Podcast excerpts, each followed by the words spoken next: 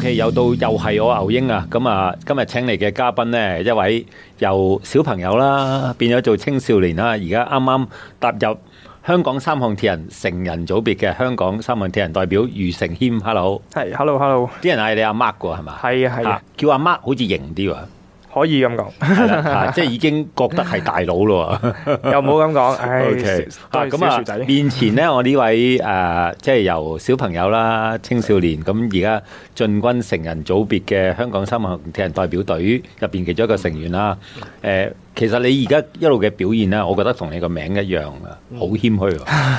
嚇，會唔會係呢啲係有少少單車仔性格咧？即係嗰啲謙虛，你唔好信咧，係嘛？ 可以咁 講啊，係 啦，OK。喂，咁啊幾樣嘢啦，就玩三鐵呢樣嘢咧。嗱，我成日都問啊，一訪問三鐵運動員咧，誒點解你中意三鐵咧？好老土啊！呢、個問題係咪？係，確實好多人問過我嘅，係啦喂，三鐵，喂你又辛苦又貴，嗯係咪？喂，每一日起身又要五點，跟住練習又六點，練到七點已經完咗第一課啦，人哋先啱啱起身，係係咪？咁但係其實佢吸引之處就係點樣每一日去。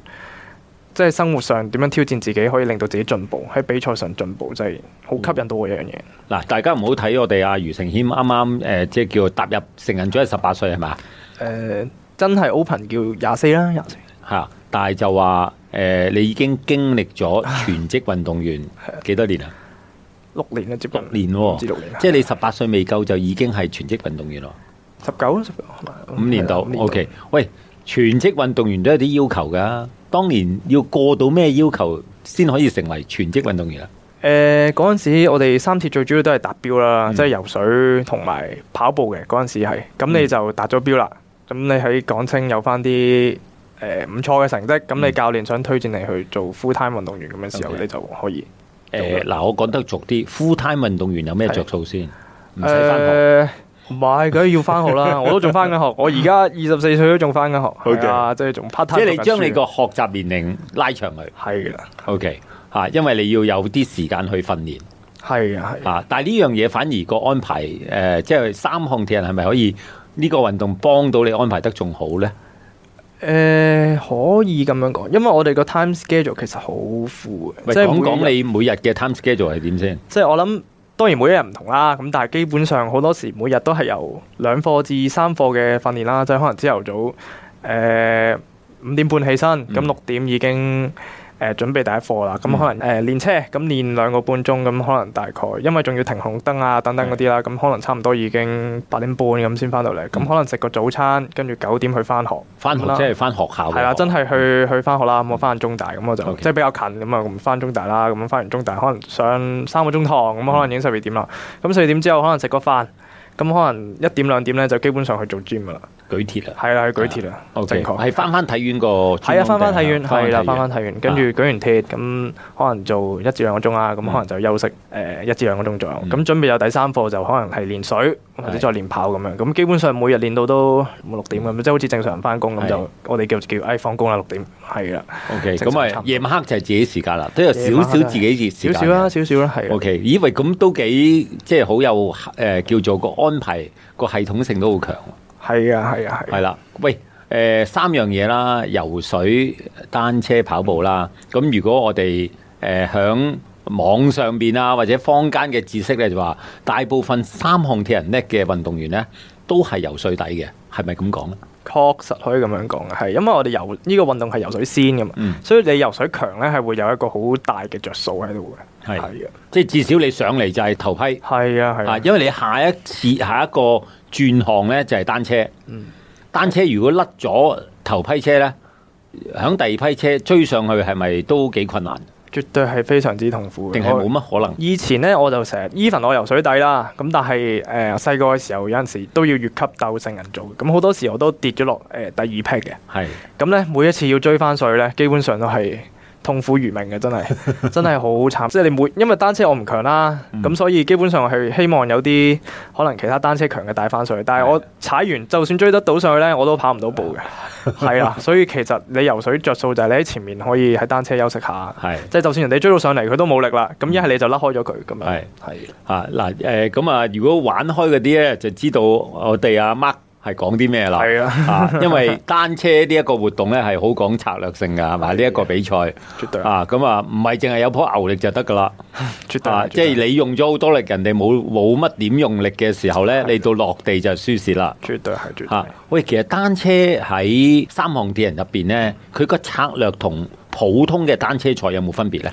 誒係有啲分別嘅，我係想講，因為咧其實普通單車賽誒、正常可能你踩一百二十 K 咁啦，咁我當一場，咁、但係其實佢基本上係 keep 住一直踩噶嘛，即係可能有上山有落山等等係唔同路段，咁但係咧我哋踩其實係偏向繞圈嘅，即係偏向單車賽裡面嘅繞圈賽，同一因為個圈踩三次，踩係啦，可四能次，踩四次、踩五次、踩六次，咁嗯我哋咧會有多好多 U turn 嘅。嗯，咁多好多 U turn 嘅時候，你就要做多好多嗰啲 on off 啦，嗯即係可能你收到埋去，跟住又要起咁起身，誒、起車衝啊，係咁樣等等呢啲，咁同埋你誒、呃夾車上面咧，咁大家通常都係匿嘅，即係睇如果你唔叻咧，通常都叫嗯做、即係我嘅策略就會係比較匿嘅，之後就等跑步呢嘅係係啦呢時啊，定係排響後邊排喺啊後面 嘅匿，匿埋嘅匿，係匿埋嘅匿匿啊埋嘅匿， ？O 係 K，啊，喂，咁啊，如果你匿埋，又要有好多諗法嘅係喎，啊因為係啊前邊嘅友可能會刻意要懟冧你喎。係啊係啊，即係大家 喺我用其俗實啲嗰句，絕對啊係絕對喺個車 pack 度，你即係大家都係競爭對手，even 隊友都係啦。係咁啊，咁即係大家誒、呃、單車強但係跑步弱嘅對手咧，其實好多時都基本上希望你喺啲 U turn 啊、彎位啊、車路啊，咁希望 attack 出去，咁就令到你跑步嗰啲人辛苦。嗯係咁你 even 你跑到步咧，你都係好痛苦咁跑緊嘅。係咁嗯呢啲係單車仔嘅策略啦，我就叫做、即係單車強嘅人嘅策略。咁我哋啲跑步呢啲基本上。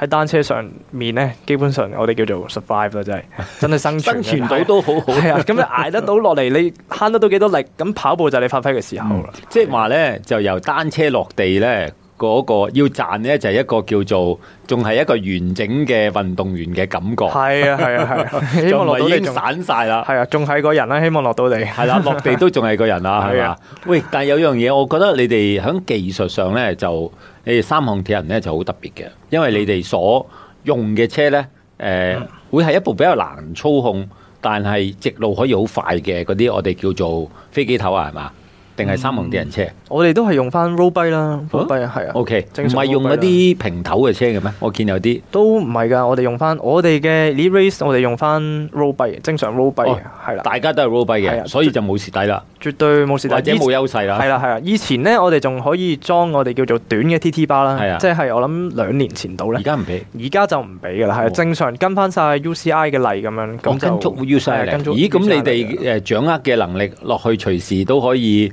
落去單車比賽一可以較噶，高可以下喎。噶，係啊我哋其實係踩嗰啲車係可以，可以大家鬥下嘅。係啊 O K，喂，咁啊三樣嘢，你覺得最難係乜嘢咧？嗯，我自己暫時啊，我講我最弱啦，譬如即係我覺得最難加最弱嘅係單車，確實係，都係單車。係啊，佢都係單車。 O K，唔係係啊跑步咩？我成日覺得跑步係最難。嗯跑步。即係我自己成績唔錯啦，咁好好難講話難與唔嗯 難。即係我自己覺得，因為掌握呢樣嘢嘅時候，我覺得以前有個好好嘅教練，咁我就覺得即係教咗啲好必要嘅 technique 啊，係咁我就好明白跑步需要啲乜嘢。相反，單車上面你多咗個器材嘅時候咧，你要好熟悉你嘅器材啦，你要好熟悉誒每個器材唔同品種究竟有咩好處，嗯有咩唔好處。咁咧你適唔適合踩呢一個嗰種器材嗰種器材咧，即係譬如你個餅。誒、我哋叫做有而家用五十二次啦，嗯咁、但係其實仲有五十三、有五十四，最近又話興好大嘅單五餅十五咁樣係啦，咁好多呢啲器材你要識得去學識咯，嗯咁同埋你要譬如 cadence 嘅嘢，你究竟自己踩幾多 cadence 先適合自己咧嗯？係咪咁？究竟譬如你 attack，咁你邊啲位 attack？誒邊啲位係呢嘅？嗯咁好多呢啲嘢要要掌握，所以單車我覺得偏向係難嘅，即係已經要學咁習講，即係因為誒多一個外置嘅機可以器咁。講，而呢件機器呢，誒、哇！市面上五花八門，絕對係，誒、絕對係究竟邊樣係好都唔知可以咁啊，講，同埋呢樣對 A 好，對 B 未必好喎係啊係啊，啊，所以呢樣嘢就要不斷選擇啦，係嘛可以咁講。可以？OK，哦咁講喂，但係跑步我成日都聽講就係三項鐵人呢，就最憎跑步噶 啦，落地啊！但係呢，要講講你嘅成績啦，你啱啱喺完咗個新鴻基香港十公里錦標賽呢，全場總冠軍喎攞到係啊係啊啊！咁而個成績都好快喎，三十二分五十秒。係啊係啊，系啦，即係呢個對你嚟講，三十二分幾呢個係平時練習嘅速度嚟㗎。 嗯，咁上下啦，啊係咁上下。其實嗰一日咧個天氣就算係比較熱嘅，加上比賽係比較遲開始係嘅，咁同埋呢個比賽路段咧都係比較 rolling，好多上落斜，就喺天橋度不斷深上斜咯落，少少係啊，不斷上不斷落啦，係係真係辛苦嘅，嗯係啦、咁但係跑隊嘅成績咧，其實係少少意外啦，係啦，嗯因為即係一嚟咧，我而家嘅練習就唔係 run focus 嘅，係相反係 bike focus，因為我頭先所講哦我都係比較誒單車弱啦。低 focus 應該教練係覺得你增強個單車，你係就啊係因為我又都變咗另外一個人㗎咯係 啊係，希望太因為太因為太弱啊嘛單車，咁 Okay 所以其實個跑步咧一直都唔係呢一排嘅重點訓練嗯嚟，咁但係誒都幾出奇跑到個三十二分五十，喎，但三係二分幾，咪好多時候單車叻嘅人咧，佢嘅誒心肺同埋個體能跑步都唔會太差喎。我哦可以咁講係啊，因為 heart rate 都都係比較高嘅運動，呢兩個都 OK，係啊喂，嗱，誒、你就由港青啦，我哋叫係係港隊青年軍，就上到去成人啦。嗯誒、第一場賽事就應該係啱啱誒冇幾耐嗰個香港三項鐵人錦標賽啦，嗯係真啊係正式叫做上 open 啦，我上哋叫 Open 做啦，就係咁真咪係嗰場你攞咗冠軍啦係，咁你又唔好講話僥倖 啦。OK，喂，係有努力嘅第一場賽事由港青上去誒、面對一個成年人嘅組別啦，有咩感覺先？嗯絕對唔可以話冇乜分別嘅，係啊，因為對手大家都進步咗啦唔。同咗啦，係咪係啊對手都？大家唔係對手都差唔多，因為嗯其實我哋以前講清相啦，咁我叫做一批一批上，咁去到大家玩咗咁多年，其實都 f 走咗好多人嘅，嗯。係啊，即係叫做留落嚟嘅都叫做真係精英，咁我咁樣講，即同埋係真係識㗎啦。係啦，真係識，即係已經 f 走咗啲，譬如冇心訓練啊啦，嗯誒呃半途而廢嘅人已經 f 走咗，咁留低落嚟嘅都係精英中嘅精英，嗯咁大家對比嘅時候都係有壓力嘅。嗯係啦，即係我可以咁樣講，係係雖然大家都係隊友，咁係但係誒唔同啦，而誒同以一前係唔上同場就未必係隊友，係啦，一上場就一 樣嘢，係但係到到踩單車都係 隊友，係踩單車都係 隊友，係啦。咁臨尾衝線嘅時候又要變臉啦，喂，我哋分手啦。係啊，確實呢個就係呢個運動嘅樂趣之所處，以即係喺單車個賽道係好多心理上嘅變化嘅，絕對係係啦。好多嘢尤其講添，尤其 是我見你哋有時第二劈車咧，就會夾計點樣衝去追第一劈車 嘅。係嘅，咁一樣誒有啲唔夾嘅就俾人鬧啦， 咁有啲夾嘅就係咁鬧人咯，追到又變臉噶咯， 開始係啊係啊，追到之後有兩樣嘢嚟㗎，係啊係，啊所以嗰個變化都幾特別嘅，絕對係嗯係啦。喂，但係游水咧、落水咧，咁你又係一位好出色嘅水仔啦。係 OK，喂，係咪都有啲策略㗎？我見有啲咧就係個玩法咧就會不斷跟住後邊咁樣游嘅，係咪有策略可以令自己誒食下個水流 絕快啲對嘅係呢？，絕對係。我哋我哋叫 drafting 啦，呢個 technique 叫做嗯係啦。咁因為咧，其實游水喺後面，我哋叫食水流咧，係慳翻好多力。係係啦，咁就類似喺單車後面呢一樣啦，即係你慳翻大概三至四成力。係咁誒、你 drop 住一個好重身嘅人啦，嗯咁、你更加會感覺到嗰種係輕盈咗幾多嘅。係係啦，咁你如果有相對上你有對啲游水比較弱嘅咧，咁你你希望嘅精進嘅一個 technique 咧就係 drafting 嘅 technique 啦。嗯。係啦，因為佢幫你慳翻好多力，同單車一樣啦類似啊，係係啦啦，同單車 OK 類似啊。喂，但係 drafting 呢個都有啲風險嘅喎，有啲危險嘅 喎。係啊係啊，你信錯人你就 你就濑嘢啦。係啊，你跟錯人你係啊就係咁先嘅係啊喎。所以我哋比賽之前通常都會誒、呃打開個 start list 啦，我哋叫做嗯咁、就去 study 我哋嘅對手嘅。咁究竟邊一個熟悉，知道佢係一個即係游水相對上比較好嘅運動員咧，我哋係嘗試會 mark 實佢，之後就盡量跟實佢。係咁希望就都係 first pack 上水啦。嗯哦係啊，即係因為我哋成日都講嘅就係 first pack or die 嘅。 ，OK。係啦，真係嗱，誒可能旁邊嘅誒聽眾啦，或者你冇玩開三鐵嗰啲啦，就或者係響我哋觀賞啦，去睇個比賽嘅時候咧，原來響游水嗰一個群組咧入邊咧，都好多不同嘅諗法嘅。係啊。啊，同埋會注意住個誒、究竟呢個人係咪跟啱人咧？係或者調翻轉啦，今場我唔跟啦，我帶啦，都會有噶嘛，係嘛？會啊，會會有唔同嘅，即係確實冇人信得過你就要帶啦。係啊係啊，即係譬如當場你覺得，誒好似冇乜邊個游水係好厲害，咁樣望一望，誒原來嗰個就係啊自己啦。咁樣基本上唯有都係自己喺前面咧，係咁頂硬帶，上希望帶甩啲誒誒游水弱嘅，但係嗯跑步好強嘅人，咁係希望佢咧會落咗喺 second pack 之後，佢好痛苦追上嚟嘅時候，佢已經跑唔到步啦。嗯咁 OK 希望係做呢樣嘢嘅。哇！而游水嘅時家候越問就越多踢呢度。係啊係啊嗱，咁啊上咗水啦，咁係嗯由由水度變單車咧，咁我見你哋好型嘅喎，係好型就係唔知點樣飛上架車度咧係嗯係。咁尤 其是即係男仔啦，咁啊即係成個人就砰一聲就係跳上去坐跳上係去啊，唔痛咩？誒 OK 嘅，OK 練咗好耐冇感覺㗎練咗啦，好耐啦，已經冇感覺㗎啦。啊！嗰個我哋好重要嘅部位已經 係誒好強勁㗎啦，係係咪啊，金剛罩㗎 啦。系啦，OK，咁 啊，喂，我見又有啲小踢 l 嘅，係吓，就譬如好似唔知點樣勾條橡筋響個響係個係 pad 係度，都有呢啲嘢㗎係嘛？絕對有，絕對有。係啦，因為我見你哋好型啊，就鞋都未着，即係跳咗上去就踩啦，係係係啊係啊咁啊係啊唔知踩幾多步就開始慢慢着鞋係嘛？係係誒，我哋通常就誒、即係勾條橡筋喺對鞋度啦，希望咧就係、希望對鞋係水平嘅。嗯，咁我哋赤腳跑到去誒、我哋叫 mount line 啦，即係上車線嘅時候，過咗上車線咧之後，一跳上嘅時候咧，希望係可以即刻着到對鞋嘅。係係啦，即係一跳上去之後就直接就隻腳穿落隻鞋度，穿到咁就係最快嘅方法啦。嗯係、如果你要追人嘅，你連穿鞋嘅時間都慳翻嘅，咁你直接踩上去咧，追到人啦，即係就咁踩住隻鞋，追到人先至再着鞋嘅。先再扭實啲嗰啲，係啊先再扭實啲嘢啊 OK，咁樣嘅因為我見你哋好利落㗎喎，其實訓練呢個都唔容易係嘛？絕對係訓練嘅一部分嚟嘅，即係絕對要擺時間。即係譬如可能你一個星期練誒廿五至三十個鐘，可能基本上你有誒兩個半鐘咧係做緊呢啲咁嘅踢啲嘢嘅嗯，係啊、即係會分配好多時間落去嘅。 O K，呢啲嘅細節呢，就幫你哋就贏在嗰係啊幾十秒係啊或者係半分鐘啦。絕對係，即係你一個轉行，可能講緊誒，你相差只係五至十秒啫，即係可能你戴頭盔、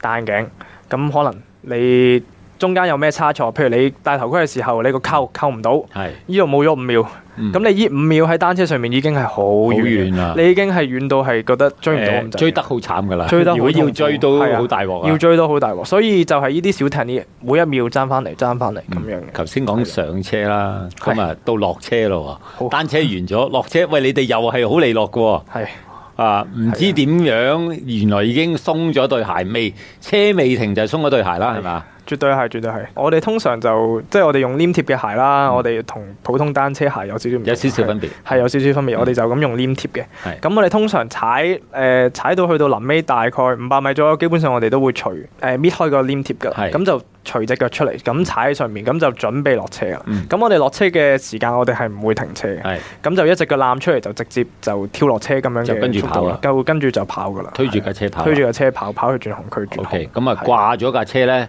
誒着鞋快慢嗰啲都要練啦，係啊，啱唔絕啱？對要，絕對要，係係啦啊，跟住就嚟緊就又一個新體驗啦。係啦係啊誒，我哋呢啲譬如早年有玩過啦，但係又唔叻嗰啲啦係，冇哇！冇跟住冇單車轉跑步就慘啦，好似跑唔喐咁嘅喎。係啊係啊，因為你踩即係我哋而家成年咗啦，咁就踩四十公里車，咁、基本上對腳都已經嗯係軟晒㗎啦。如果你真係係好出力踩緊嘅時候，咁你落地跑咧就係考緊你嘅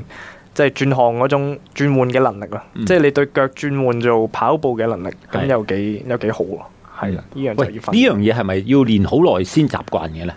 誒、呃可以咁樣講，可以咁樣講，係因為即係我哋以前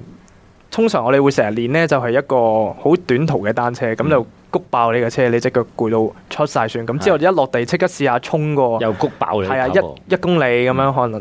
誒、K 半咁樣啦，咁就不斷做呢個轉行、呢、個轉換，咁就希望可以適應到呢個嗯只腳嘅乳酸啊等等可以係轉換到。但係真係可以誒，即係叫用頻密咁樣練習，而可以令到啲肌肉適應到嘅。可以嘅，可以嘅 OK 我認為係可以嘅。啊，即係話如果一個無厘頭人咁樣去，梗係唔唔掂係啦係，。絕對好痛苦。 OK 我見過好多人係係啦單車一落地即誒刻我我哋喺比賽都見有啲人唔知跪低咗嘅。係絕對會係因為腳軟 O 係啊好啦，咁啊跑步就係你嘅強項啦，因為見到你十公里都係三十二分五十秒就完成到啦，喺新鴻基嗰邊。係 O K，即係嗰個跑步比賽啦，咁亦都其實響渣馬啦、早年啦、Covid 嗯前二零一九年呢，你都係挑戰組嘅季軍嚟嘅喎。係 O K，啊，即係跑你係着數啦，係咪？誒 OK 啦，OK 啦，係啊，係因為點解我講 OK 啦咧？因為其實喺香港。三十二分好似好快啦，係咪？嗯咁、但係出到去，其實三十二分係好基本嘅入場券嚟嘅，係係啊，咁就所以誒、诶、我都只可以叫做 O K 啦，係啦，咁啊要靠響水啦，嗯係啊或者喺單車度咧就盡量慳力。係絕對 係，係希望其實你落地跑三十二分係唔錯嘅，係啦，咁但係係要好睇下你前面嗰兩項點樣發揮啦， OK，係啦。喂嗱，咁啊你差唔多成個由誒細路啦，去到青少年啦，去到而家成人啦，咁都係響三項鐵人呢個運動呢種運動一齊成長嘅。係啊，啊，由港青青年軍上到成人組，誒、無論訓練啊或者其他嘢，你覺得同港青嘅時代有冇咩分別？誒、冇咁惡啦，阿 Sir 係對你係咪？會絕唔會對係啊，絕對係啊， 係啊我哋教練都轉咗幾個啦，係係啊，啊，教練好似突然間好好相遇咗啦，係咪啊？係啊，係啊，係啊係唔同咗嘅，絕對係唔同咗。即係以前咧訓練更加會係誒、呃即係阿 Sir 叫你去做咩啦，即係更加嚴謹係啊嚴謹啦。即係譬如阿 Sir 會嗯嚟睇住你去，你有冇做嗯，咁樣啦。咁即係相對上係捉你捉你有冇做捉係啦。咁呢 啲係即係我覺得認為細個係需要做嘅，確實係一個教練都需要做嘅。明白咁但係而家真係大個啦，咁好講自律嘅，嗯因為大家個時間表都唔同啦，啊即係可能佢要翻學，你唔使翻學，嗯咁基本上大家練習嘅時間都唔同嘅，所以咧係好講求你自律。即係我哋好多 O Y O 嘅 session 啦，咩叫 O Y O 咧？即係 on your own session， OK，係啦，咁就希望你即係自己完真成係有，做，嗯要係啊，真係要有做嘅，係啦。咁同呢埋交啲時個候就 report 係係。真嘅。 係啦，係啦，啊絕對係，絕對係。咁即係睇下邊個有啲 discipline 去做呢啲咯。咁即係 OK 贏嘅就係贏喺呢啲位。贏就係贏你自己啦，係啦咁樣贏就係贏贏你自己呢啦啲。實際即係而家有個感覺就係，因為都有時同你哋啲隊員分享啦係，即係無論教練啊或者隊友咧，即係係真係一個誒 family 嘅 group 咁樣係嘛？嗯，係啊，係啊，個認為溝通唔同咗，係啊，唔同咗，唔同咗。即係譬如以前真係誒、呃，絕對係好嚴謹嘅，講嘢嘅語氣都唔同啦。但係相對上，而家我哋對住 Alpha 啦，咁因為 Alpha 其實佢哋都係一個即係前港隊啦，嗯咁大家比較熟悉，大家都知道邊個，咁就更加似相似係一個朋友少少上嘅關係啦。咁 OK 但係都會會絕對會俾 respect 佢，因為佢始終都係教練。係啦。係啦，咁佢講咩我哋都要聽，即係有陣時我哋練習，哦，有陣時太過 hyper 或者太過嗯即係做錯嘢，佢一樣會鬧嘅。嗯咁我哋一樣要尊重佢，誒、因為佢係一個教練，係啦 OK 咁就誒、都冇啦，最主要都係呢幾樣。啊，咁啊，聽完啊余承軒啦，講講你個即係你講完你個三項鐵人嘅經歷啦，咁啊，同你個名真係好一模一樣 喎。就係第一，你好謙虛咁樣表達出嚟啦冇咁。講咁另外就喂嚟緊誒有啲咩大目標先？我講長遠少少先啦，嗯因為長遠其實誒、呃我希望係可以去到下屆亞運嘅。